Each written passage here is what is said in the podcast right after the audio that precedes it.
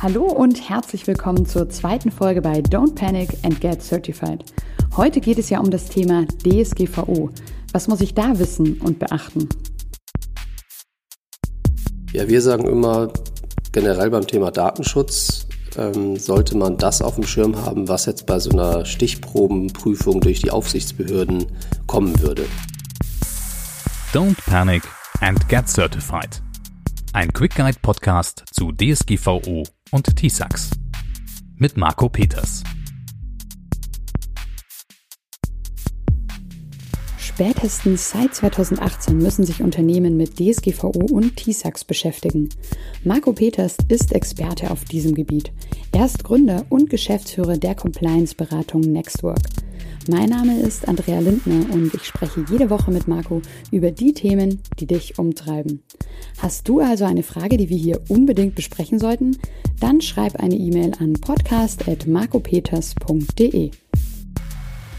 Hallo Marco. Hallo Andrea. Heute ja die zweite Folge zum Thema DSGVO. Vielleicht kannst du am Anfang erstmal erklären, was denn DSGVO eigentlich mit TISAX zu tun hat. Also was hat denn Datenschutz mit Informationssicherheit zu tun? Naja, das ist natürlich eine Frage, die ich gern gestellt bekomme. Ähm, ich lege beide Themen ja tatsächlich gerne zusammen, äh, hat natürlich auch einen Hintergrund. Hm, Im Kapitel 18 ähm, hat man im 18 Zweier Control tatsächlich intensiv mit dem Thema Datenschutz zu tun. Blöd ist aber, wenn man erst im Kapitel 18 sich um diese Themen kümmert ähm, und dann tatsächlich solche Sachen wie mobiles, äh, mobile Endgeräte oder ähm, Schulung der Mitarbeiter, Verpflichtung der Mitarbeiter, all diese Sachen erst im Kapitel 18 angeht. Sollte natürlich im Kapitel 7 schon eine Rolle spielen, beispielsweise Kapitel 6, wo es um die mobilen Endgeräte geht. Abgesehen davon hat natürlich Datenschutz ähm, insofern mit Informationssicherheit zu tun, weil du eine gesetzliche Verpflichtung als Unternehmen hast. Jetzt ist Datenschutz natürlich nur ein Thema. Es kann natürlich auch sein, dass du eine gesetzliche Verpflichtung hast, dich um Arbeitssicherheit zu kümmern, dich um entsprechend ähm, generell Themen, die in Richtung Mitarbeiter gehen, Gesundheitsschutz am Arbeitsplatz und so weiter. Das heißt, all diese gesetzlichen Verpflichtungen, die du hast, die werden in TISAX auch geprüft. Ja, das heißt, der Prüfer würde dann auch feststellen, ähm, dass hier bestimmte gesetzliche Verpflichtungen gelten, vielleicht auch anders als in einem anderen Unternehmen. Und wenn du das nicht im Griff hast, hast du ein Informationssicherheitsproblem. Und das ist natürlich jetzt spätestens seit 2018, wo Datenschutz eine, eine große Welle geschlagen hat, ähm, kann man damit natürlich nicht mehr drum rum. Das heißt, ähm, man wird hier an der Stelle ziemlich genau geprüft, wie man jetzt datenschutztechnisch aufgestellt ist. Okay, das heißt, wenn ich eine TISAX-Prüfung machen muss, schaut der Prüfer sich einfach auch DSGVO-Themen an. Das heißt, da muss ich dann auch gewappnet sein, auf jeden Fall. Vielleicht kannst du dann mal ganz konkret sagen, auf was ich denn dann jetzt beim Thema DSGVO achten muss. Also was muss ich denn umsetzen im Unternehmen? Ja, springen wir am besten direkt ins Kapitel 18. Ähm, wenn wir jetzt in der Prüfungssituation wären, dann müsste der Prüfer natürlich hier feststellen, habe ich mich um das Thema Datenschutz insofern gekümmert, dass ich bei einer Aufsichtsbehördenprüfung beispielsweise nicht ähm, jetzt tatsächlich ein, eine Prüfung nicht bestehen würde und das würde ja tatsächlich zu einem, zu einem Schaden führen. Ja, Im schlimmsten Fall ähm, musst du nicht nur viel Geld zahlen, sondern du musst, äh, wirst operativ eingeschränkt, weil du jetzt mal eben so ein paar Dinge nachholen musst, die der Gesetzgeber ja eigentlich gefordert hat. Ähm, und das sind die Punkte, die der ähm, Prüfer in der Prüfung, insbesondere im 18.1 und 18.2, dann auch abfragen wird. Was sind das für ähm, konkrete Regelungen? Also du hattest schon angesprochen, irgendwie auch in Bezug auf mobile Nutzung zum Beispiel bei Smartphones oder ja, also was muss ich alles auf dem Schirm haben bei diesem Thema? Ja, wir sagen immer generell beim Thema Datenschutz, ähm, sollte man das auf dem Schirm haben, was jetzt bei so einer Stichprobenprüfung durch die Aufsichtsbehörden kommen würde. Das kann man fast schon ergoogeln. Es gibt so ein paar Fragebögen bei den Aufsichtsbehörden, wo sie, ich sage jetzt mal, so die Top 5 Fragen immer stellen, ob die umgesetzt sind im Unternehmen. Und im Endeffekt ist das in etwa auch das, was die Prüfer fragen ähm, beim Kapitel 18, dann entsprechend diese fünf Punkte umzusetzen. Ich soll ich mal aufzählen? Ja, ich wollte gerade sagen, genau, also wir stellen uns jetzt mal vor, wir haben irgendwie eine TISAX-Prüfung in unserem Unternehmen. Dann genau, hau mal die Top 5 raus. Also welche Fragen muss ich beantworten können? Selbstverständlich ist die Basis immer das Verzeichnis der Verarbeitungstätigkeiten, wie es so schön heißt. Das Verarbeitungsverzeichnis oder wie auch immer man das nennen möchte. Das heißt, ich muss im Unternehmen eine Auflistung haben, wo, an welcher Stelle werden in meinen Prozessen personenbezogene Daten verarbeitet, welche Systeme werden da verwendet. Ähm, dann sollte natürlich in der Liste zu sehen sein, wer hat denn darauf Zugriff, ja, wer kann das sehen, sind Externe involviert, können Externe Zugriff haben, insbesondere bei Cloud-Diensten oder ähnliches. Ähm, das heißt, ich habe eine große Auflistung ähm, von Verarbeitungstätigkeiten bis hin zu, dass ich bei jeder Arbeitstätig äh, Verarbeitungstätigkeit selbstverständlich auch die rechtliche Grundlage dafür aufzählen muss. Ja, dass der, der Prüfer war vielleicht sogar im vorigen Leben ein Aufsichtsbehördenprüfer oder ein Datenschutzprüfer und dementsprechend weiß er schon genau, was er sich anschaut. Und wenn du nun eine Liste zeigst mit äh, Verarbeitungstätigkeiten und hast da ein paar Sachen vergessen, wie zum Beispiel die Löschfristen oder habe ich überhaupt eine gesetzliche Grundlage dafür, das zu tun, ähm, dann habe ich hier schon eine Abweichung. Wenn ich jetzt ein Verarbeitungsverzeichnis zeige und ich habe da zehn Verarbeitungen mal aufgelistet, auch das ist relativ unwahrscheinlich, dass das alles ist. Also man sollte mindestens 20 Verarbeitungen aufgeschrieben haben und dort auch bitte all die Dinge ausgefüllt und hinter, korrekt hinterlegt, was die gesetzliche Grundlage angeht, was die Löschfristen angeht und vor allem, wer hat Zugriff.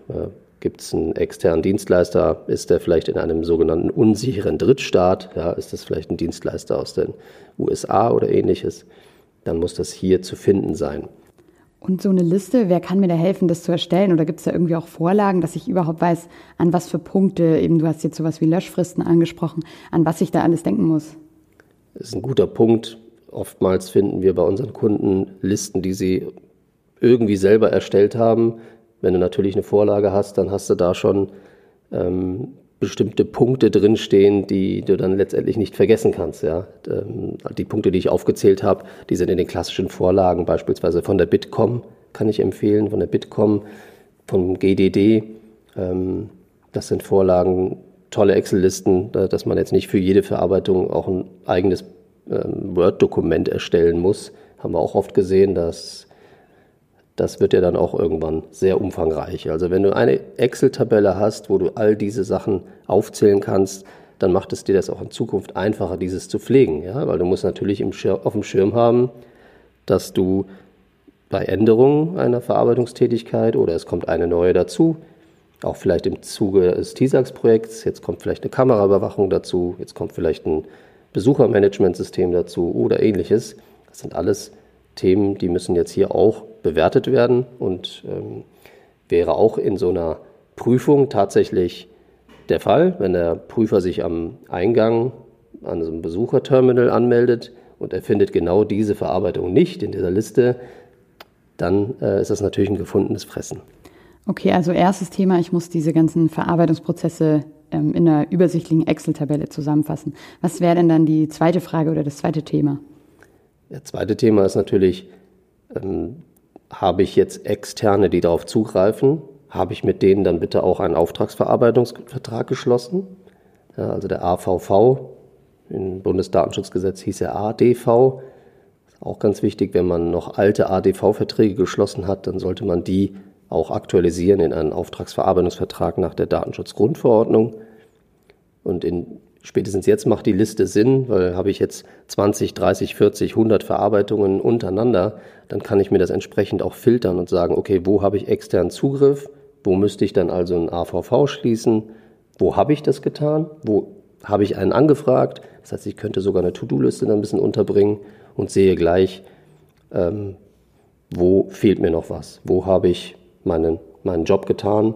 Ähm, und diese AVVs müssen natürlich auch zentral abgelegt werden und in der Prüfung ist es auch ganz üblich, dass man mal so einen AVV, den man geschlossen hat, auch zeigt als Beweis. Okay, perfekt. Also zweites Thema AVV ist ganz wichtig. Was wäre denn dann so die dritte Frage, die der Prüfer stellen könnte? Ja, vielleicht ist es schon eine Frage, die im 6.1er-Control beantwortet wurde. Selbstverständlich, wer ist denn der Datenschutzbeauftragte? Also in der Prüfungssituation wird es ja so sein, dass man im 18er Kapitel gar nicht drum rumkommt, dass auch der DSB eingeladen wurde. Dann würde man ja mit dem Datenschutzbeauftragten, mit der Datenschutzbeauftragten dort im Termin sitzen ähm, und müsste dann aber auch belegen, dass diese Datenschutzbeauftragte korrekt bestellt ist. Ja, das heißt, da kann man auch vieles falsch machen. Oftmals findet man in Unternehmen einen Datenschutzbeauftragten, der aber gar nicht korrekt bestellt ist. Das bedeutet, es gibt keine Bestellungsurkunde der Geschäftsführung, wo ganz klar geregelt ist, was, was sind die Aufgaben. Ähm, ja, wir haben ja in der Datenschutzgrundverordnung eine ganz klare Verantwortung, das ist die Geschäftsführung. Die Verantwortung kann nicht abgegeben werden. Sie kann gewisse Teile delegieren und das muss hier in dieser Bestellungsurkunde auch klar geregelt sein. Finden wir auch in der Datenschutzgrundverordnung fast schon eine Vorlage, die uns genau sagt, was muss denn da drin stehen. Also es muss zu erkennen sein, dass der Mitarbeiter das nicht irgendwie in seiner Freizeit machen soll, sondern dass er dafür tatsächlich auch äh, Zeit freigegeben bekommt, Arbeitszeit freigegeben bekommt, eine bestimmte Anzahl von Stunden im Idealfall sogar. Ähm, und dass man eben weiterhin als Geschäftsführer verpflichtet bleibt, ähm, Datenschutzverantwortlicher zu sein. Okay, also auch ganz wichtig, nicht nur irgendjemanden zu bestimmen, sondern wirklich zu gucken, dass diese Person richtig bestellt ist. Dann machen wir mal weiter mit der Frage 4, oder? Dann wäre natürlich der letzte Punkt, wo habe ich vielleicht Verarbeitungen äh, in Drittländern und habe ich da jetzt die gesetzliche Grundlage, auch das zu tun? Habe ich eine vertragliche Regelung dafür, dass das auch entsprechend der Datenschutzgrundverordnung passiert? Oftmals kommt man dann in die Situation, dass man vielleicht sogar hier einen Anbieter wechseln muss, weil man jetzt hier gar nicht geregelt bekommt, dass datenschutzrechtliche ähm, Punkte, die wir in der EU nun mal haben, dass die hier umgesetzt sind. Und zuletzt, also weil du ja gemeint hast, es gibt fünf wichtige Fragen, würde dir da noch was einfallen oder? Also der letzte Punkt ist natürlich Schulung der Mitarbeiter. Das heißt, ähm, Datenschutz funktioniert nicht ohne eine sogenannte Sensibilisierungsmaßnahme. Das heißt, die Mitarbeiter müssen in einer Schulung gewesen sein, Abdeckungsrate auch hier 100 Prozent. Das heißt, alle Mitarbeiter, die in irgendeiner Form mit personenbezogenen Daten zu tun haben, sprich spätestens ein E-Mail-Programm haben, womit sie mit Menschen kommunizieren, spätestens dann müssen sie geschult sein im Datenschutz. Das wäre auf jeden Fall der fünfte Punkt, dass jeder Mitarbeiter eine Datenschutzschulung ähm, bekommen hat, hat oder teilgenommen hat. Und dies muss natürlich auch belegt sein. Das heißt, es muss in irgendeiner Form eine Teilnehmerliste analog oder digital geben. Und wahrscheinlich reicht ja dann am Ende nicht nur das Teilnehmen, sondern das, die Herausforderung stelle ich mir auch darin vor, dass dann wirklich alle Mitarbeiter das auch umsetzen, wirklich. Richtig. Die gute Nachricht ist, das wird jetzt nicht in der Prüfung vom Auditor geprüft. Ja? Also es wird jetzt nicht rumgehen und ein paar fiese Fragen stellen. Das gibt es an anderer Stelle, aber nicht zum Datenschutzstand jetzt. Okay. Und weil du ja gerade auch nochmal gesagt hast in Bezug auf die TISAX-Prüfung, aber wahrscheinlich sind ja all diese Dinge, die du jetzt genannt hast zum Thema DSGVO, auf die ich achten muss, einfach gesetzliche Vorgabe. Also auch völlig unabhängig von TISAX muss ich ja all diese Dinge im Unternehmen beachten, oder? Richtig. Aber es ist halt tatsächlich oft ein gefundenes Fressen. Insbesondere jetzt bei TISAX ist Datenschutz ein eigenes Control. Also das schon. Es gibt andere gesetzliche Verpflichtungen, die werden auch geprüft, je nachdem, was für einen Prüfer man hat, was für ein Prüfer er in seinem vorigen Leben vielleicht war. Äh, hat er da ein paar andere Themen auf dem Schirm, wie vielleicht Brandschutz. Ja, es gibt die einen oder anderen Prüfer, der geht da ziemlich ins Detail, was Brandschutz angeht. Und da muss man auch all das tun, was der Gesetzgeber davor gibt. Okay, ich merke schon, das Thema Brandschutz liegt dir auch sehr am Herzen. Ich würde sagen, da können wir auch mal eine Folge dazu machen. An dieser Stelle auf jeden Fall dann erstmal vielen, vielen Dank. Also ich weiß jetzt auf jeden Fall Bescheid, auf was ich beim Thema DSGVO achten muss und ich bin mir sicher auch unsere Zuhörerinnen und Zuhörer. Magst du denn zum Schluss vielleicht noch eine kleine Anekdote aus deiner Arbeit erzählen, was das Thema DSGVO angeht? Anekdote beziehungsweise ein, eine uneingeschränkte Empfehlung wäre es, weil es immer mehr vorkommt, weil das ein oder andere auch, weil die ein oder anderen Unternehmen auch darauf zurückgreifen, eine Lösung zu finden, wie kann ich denn jetzt hier meine Räume überwachen? Also Stichwort Videoüberwachung. So, das heißt, wenn ich in irgendeiner Form auch dem Prüfer vielleicht meine äh, Videoüberwachung zeige, sehr stolz präsentiere, ähm, und ich dann im 18er Kapitel über Datenschutz spreche, da sollte ich natürlich auch eine Datenschutzfolgeabschätzung in der Tasche haben. Also keine Videoüberwachung ohne Datenschutzfolgeabschätzung. Das wird oft falsch gemacht und das, da habe ich natürlich auch eine Abweichung. Weil bei der Videoüberwachung ähm, geht es immer darum, dass ich vielleicht Löschfristen einhalten muss, aber nicht kann. Was tue ich dann dagegen? Was habe ich dann vielleicht andere Maßnahmen, die das entsprechend vielleicht aufweichen? Und das alles wird alles in, in einer Datenschutzfolgeabschätzung belegt und die wird sich der Prüfer da auch gerne anschauen wollen. Okay, perfekt. Dann vielen Dank, Marco, dir auch da nochmal für diesen Hinweis in Bezug auf Videoüberwachung. Danke auch. Das war jetzt unsere zweite Folge bei Don't Panic and Get Certified. Wir haben heute von Marco erfahren, was DSGVO mit TISAX zu tun haben und was wir bei diesem ganzen Thema wissen und umsetzen müssen im Unternehmen. In der nächsten Folge geht es dann um die Frage, wie ich eine Gap-Analyse durchführen kann. Ich hoffe natürlich, dass du wieder mit dabei bist. Hast du denn eine Frage, die wir an dieser Stelle hier unbedingt mal besprechen sollten? Dann schreib eine E-Mail an podcast.marcopeters.de. Und jetzt abonniere am besten direkt unseren Podcast, würde ich sagen, damit du keine Folge mehr verpasst. Egal ob bei iTunes, Spotify, Deezer oder überall, wo es Podcasts gibt. Ich sage danke fürs Zuhören, ciao und bis zum nächsten Mal, deine Andrea.